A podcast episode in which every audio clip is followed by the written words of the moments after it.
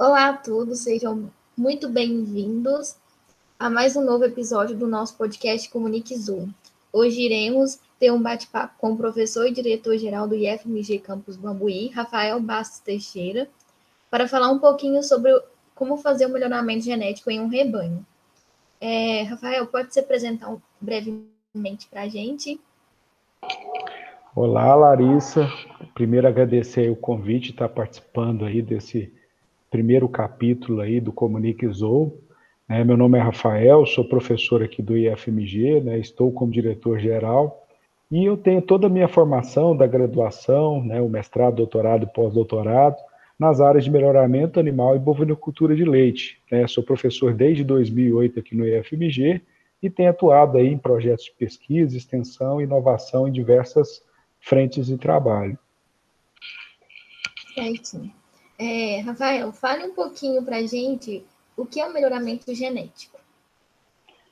Então, Larissa, na verdade, o melhoramento animal é uma das áreas que a gente tem de atuação aí dentro do campo da zootecnia. Né? Nós temos a parte de melhoramento vegetal e a parte de melhoramento animal. Então, o melhoramento animal ele surgiu de uma necessidade né, que nós temos aí do ser humano né, de aumentar realmente, né, a partir da domesticação, domesticação dos animais, né, aumentar os índices zootécnicos, fazer a seleção. Todo mundo sabe que, né, todo mundo viu aí na sua biologia lá do segundo grau, né, a questão da seleção natural do Darwin, e o ser humano ele faz a seleção artificial.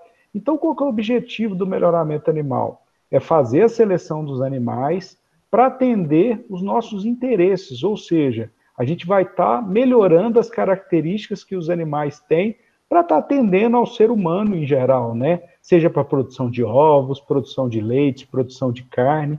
Então a gente atua aí realmente para estar tá modificando esse animal a partir dos processos de seleção que a gente tem. Uhum. É, outra pergunta é: quais são os métodos de melhoramento genético na pecuária? Então, Larissa, né, quando a gente fala aqui, principalmente pecuária, nós temos a pecuária de leite e a pecuária de corte, né, são dois trabalhos diferentes que a gente tem. Primeiro, nós temos que lembrar no melhoramento de gado de leite, né, quem for fazer os cursos relacionados aí às agrárias, eles vão ver dois capítulos específicos, que é o melhoramento de gado de leite e melhoramento de gado de corte. Né, nós temos que lembrar que o tempo né, para seleção para gado de leite e as metodologias são diferentes, da metodologia de gado de corte. Né? Então, as características também que são selecionadas são diferentes. A primeira dica que eu dou para o pessoal que está fazendo, trabalhando com melhoramento animal, é perceber que nós vamos trabalhar com estudo de populações. População para produção de leite, e tem N características atreladas a isso, né? Tem produção de gordura, produção de proteína, né, que está no leite. Hoje nós temos os genes, e temos também características reprodutivas. E a seleção de gado de leite ela é baseada principalmente nas escolhas dos melhores animais para essa característica. No caso do gado de corte, né, é um, um intervalo um pouco mais curto, né, até pelo ciclo de produção, né, a gente faz a seleção, lembrando que tanto o melhoramento de gado de leite melhoramento de gado de corte, a gente vai estar selecionando indivíduos que vão ser os pais das próximas gerações. Né? Isso é uma parte básica do melhoramento que é a escolha dos indivíduos que vão ser e vão passar os seus genes para a próxima geração. Então, hoje existem várias ferramentas que são aplicadas e nós temos que conhecer muito bem os rebanhos que nós estamos trabalhando para fazer uma seleção concisa e que dê continuidade aí nesse projeto aí, nesse processo. E eu falo, né, o programa de melhoramento genético, ele é fundamental. E quem mexe com melhoramento tem que ser muito detalhista e realmente ele tem que escolher os melhores animais tem vários índices de, é, que nós podemos utilizar, né? Nós temos os parâmetros genéticos também que são usados. Então, um bom programa de melhoramento genético, ele parte aí do pressuposto de ter conhecimento da população que nós estamos trabalhando.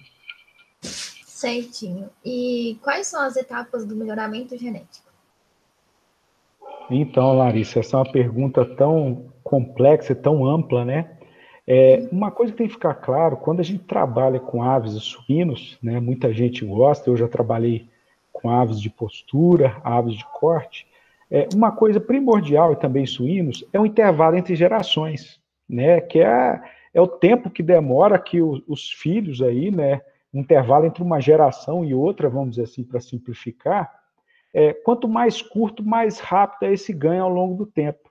Quando nós mexemos com o bovino, o intervalo de geração é muito maior. Pode ser que em 30 anos eu consiga visualizar seis gerações de bovinos, por exemplo, selecionadas. E quando você pega aves e suínos, esse tempo é muito mais curto.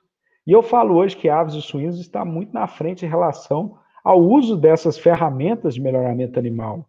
Né? Nós trabalhamos muito em aves e suínos com linhagens nos programas de seleção. E até mesmo você pegar aves e suínos, você tem aquela pirâmide, né? Que nós temos lá relacionada ao fluxo de material genético. Em bovinos, né, isso é um pouco diferente, né? Eu falo que é uma pirâmide um pouco mais curta, né? Você tem lá o elite, que seria a base dessa parte genética, você tem os multiplicadores, o comercial. E quando você pega aves e suínos, você vai no sentido de bisavós, né, os avozeiros, as matrizes e o comercial, é um outro fluxo diferente. Então, os programas de melhoramento, eles funcionam muito de acordo com a espécie que você tem e com o fluxo que você tem que ter. Lembrando que aves e suínos, geralmente, eles são criados em ambientes controlados, né? bovinos de leite, de corte, ainda mais num país como o nosso, que ele é muito grande, né? nós temos o norte ao sul do país, N biomas e N climas. Né? Então, a interferência do ambiente sobre é, os animais é muito grande. Então, nós temos que pensar na adaptação do animal. Então, o programa ele tem que ser construído baseado em algumas premissas. Primeiro, construção e avaliação do rebanho como um todo, né? Rebanho é, das diferentes espécies relacionadas a isso. Implantação dos programas de seleção e cruzamentos também, que é outra ferramenta importante. E mensurar, mensurar, medir escolher os pais e ter em mente quais são os seus objetivos de seleção. Por quê? Nós queremos aumentar as frequências dos genes associadas a características de interesse do homem. Por exemplo, genes associados à produção de leite, genes associados à produção de ovos. Então, a seleção artificial ela é a principal ferramenta que nós usamos. Lembrando que nós temos a interferência, por exemplo, de, se fosse na natureza, né, nós temos a questão da mutação, que também acontece nos rebanhos comerciais, e a migração, além da deriva genética, né, que é outra muito difícil de mensurar. Então é importante conhecer muito bem a população e definir muito bem qual é o objetivo do seu programa de seleção. Certinho. É, outra dúvida é quando e como fazer melhoramento genético em gado de corte? Então, gado de corte, eu falo, hoje no Brasil, né, a gente tem, hoje todo mundo ouviu falar, por exemplo, do Nelore, do cruzamento comercial, que é muito usado. Então, as principais ferramentas, especificamente no gado de corte, né, no melhoramento de gado de corte, ele também está atrelado ao avanço das biotecnologias da reprodução. Vou dar um exemplo aqui da inseminação artificial e tempo fixo.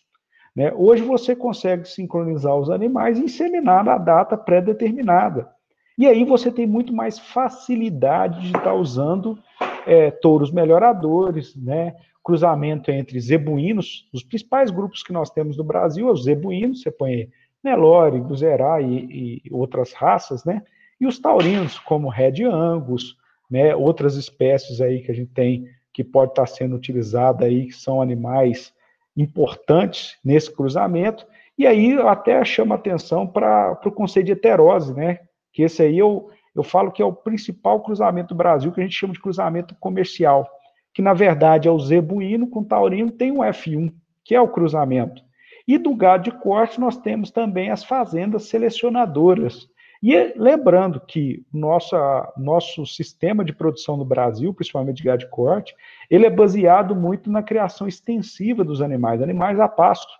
Outros países têm muito confinamento. Nós fazemos também, aumentamos muito essa taxa, né? Mas nós temos que entender muito bem como fazer esses programas e mensurar, né? Então, assim, a gente vê vários programas relacionados ao melhoramento de corte, seja da, por exemplo, da Gene Plus, da Embrapa, é um programa muito consolidado, eles estão lá selecionando um composto, né, colocando valores econômicos na seleção dessas características. Então, existem várias formas de estar fomentando o melhoramento genético de gado de corte.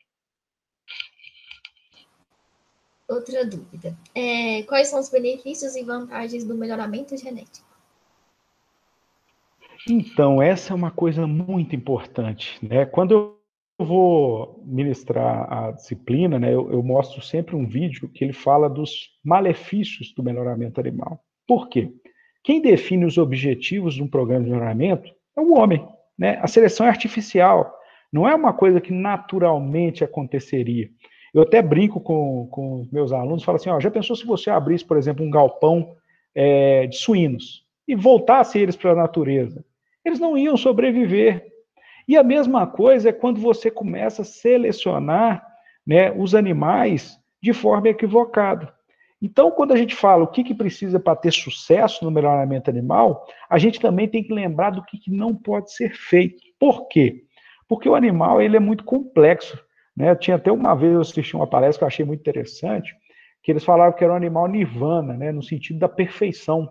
Né? Então a gente quer um animal que seja precoce, que seja produtivo, e agora nós temos que lembrar também de outros fatores importantes, como bem-estar animal também, né? E muitas vezes a gente lembra que tudo tem um platô, um limite fisiológico do animal. Se a gente, quando for ter aqui a, a fala sobre a discussão sobre a nutrição, por que, que desde que o mundo é mundo, a gente sempre está avaliando, por exemplo, valores de proteína, valores nutricionais para os animais? Por quê? Porque geneticamente, fisiologicamente, o melhoramento está modificando ele. Mas só que é o seguinte, por exemplo, se eu, se eu mudo a estrutura física de um animal, eu tenho que pensar que ele vai mudar a sua exigência, né? Então a gente tem que ter consciência de que tudo tem os seus platôs dentro da seleção e dentro dos cruzamentos como um todo. Então, para ter sucesso no programa de melhoramento, a primeira coisa que eu acho é a gente ter muito bem definido quais são os objetivos de seleção e aonde a gente quer chegar, definir as linhagens, né, a forma de fazer seleção, se eu vou fazer famílias, se eu vou selecionar dentro das famílias e entre famílias, o que, que eu vou usar de informação, mensurar, medir, definir intensidade de seleção, todo o ganho genético. Então, são muitos fatores. Então, é, primeiro é deline, o delineamento do programa de seleção. Definir muito bem o que, que você vai usar para tentar chegar no seu objetivo. não é simples, é muito difícil toda essa composição. Na verdade, tem outra coisa que, no final das contas, é a grande vantagem de tudo. Se você for pensar, por que, que nós melhoramos os animais? Né? Melhoramos assim, no sentido dos objetivos, que eu acho que é o principal. Muita gente às vezes fala assim: ah, eu vou comprar um animal para melhorar o meu rebanho. Ah, eu quero. A palavra eu acho que é muito assim: eu quero investir em genética. É bonito falar genética, é dar um ar de, de superioridade, algo superior, mas muitas vezes isso gera frustração. No final das contas, nós temos que lembrar que nós queremos um ganho econômico. Por exemplo, se eu comercializasse um touro que fosse usado por um pequeno produtor, se ele conseguir um bom resultado e melhorar a produção de leite do rebanho dele com, mesma, com a mesma ambiente que ele tem, no final das contas, o que, que ele vai ter de ganho? Ele vai ter um ganho genético, que aí é a visão do técnico, né? Mas no final das contas, ele vai ter um ganho econômico. Então, se você, é, muitas vezes, você perde ou ganha dependendo do que você usa da parte genética. E muita gente também, às vezes, compra um material genético, fala, ó, nossa, comprei um lote aqui de animais superiores. Mas se você não fornece nutrição, se você não fornece ambiente, então, ao mesmo tempo, às vezes a pessoa adquirir um animal de genética superior dentro de um programa de seleção, dá uma falsa impressão que ele resolveu os problemas dele. Né? É igual no Brasil aqui, teve uma época que a gente importava muito bovinos de fora, embrião. Né? Por exemplo, você acha que eu vou poder criar holandês a pasto no Nordeste? Né? Então, às vezes, as pessoas compravam porque queriam. Tipo assim, ah, eu vi em tal lugar. E aí você começa a ter as raças que o pessoal chama de milagrosas, né? Então, o programa, mas não temos nada disso, nós temos a ciência por trás. Então, eu tenho que ter muita consciência para saber o que, que é vantajoso no meu programa que eu vou estar colocando, o que, que é desvantajoso. Porque depois, senão, fala o seguinte: ah, dei azar. Muitas vezes, Larissa, o pessoal chega assim e fala: oh, Rafael, se eu comprar essa novilha aqui, ela vai produzir muito leite? No melhoramento animal, nos programas de seleção, nós aumentamos a chance das coisas darem certo. O que é aumentar a chance das coisas darem certo? É fazer o levantamento do banco de dados e conhecer a população, né? ter uma avaliação genética, aí a gente usa vários modelos matemáticos e hoje a gente tem a genômica. Então a gente tem muita ferramenta, mas uma ferramenta usada de forma equivocada não dá resultado. E nós trabalhamos com estimações. Então nós aumentamos a chance de dar certo. Tem até aquela frase que é pega, né? Genética 2 mais 2 não é 4. Mas nós aumentamos a chance e tentamos estimar. Por quê? Porque nós transformamos aquilo que é de visto né, e depois quantificado em resultados, que eu acho que é o mais importante. Mas as vantagens e desvantagens, elas têm que ficar claras dentro dos programas de melhoramento animal. Certinho. Para finalizar, gostaria de agradecer sua presença, Rafael. Qualquer dúvida deve ser enviada pelo e-mail que é o comuniquezou.gmail.com. Eu queria agradecer também vocês aí pelo convite do Comuniquezou, né? É sempre um prazer estar falando sobre melhoramento animal. E qualquer dúvida que tiverem também, podem estar enviando aí para o projeto, eu vou estar à disposição também para estar tirando dúvidas. Mas foi um prazer falar com vocês. Muito obrigada, Rafael.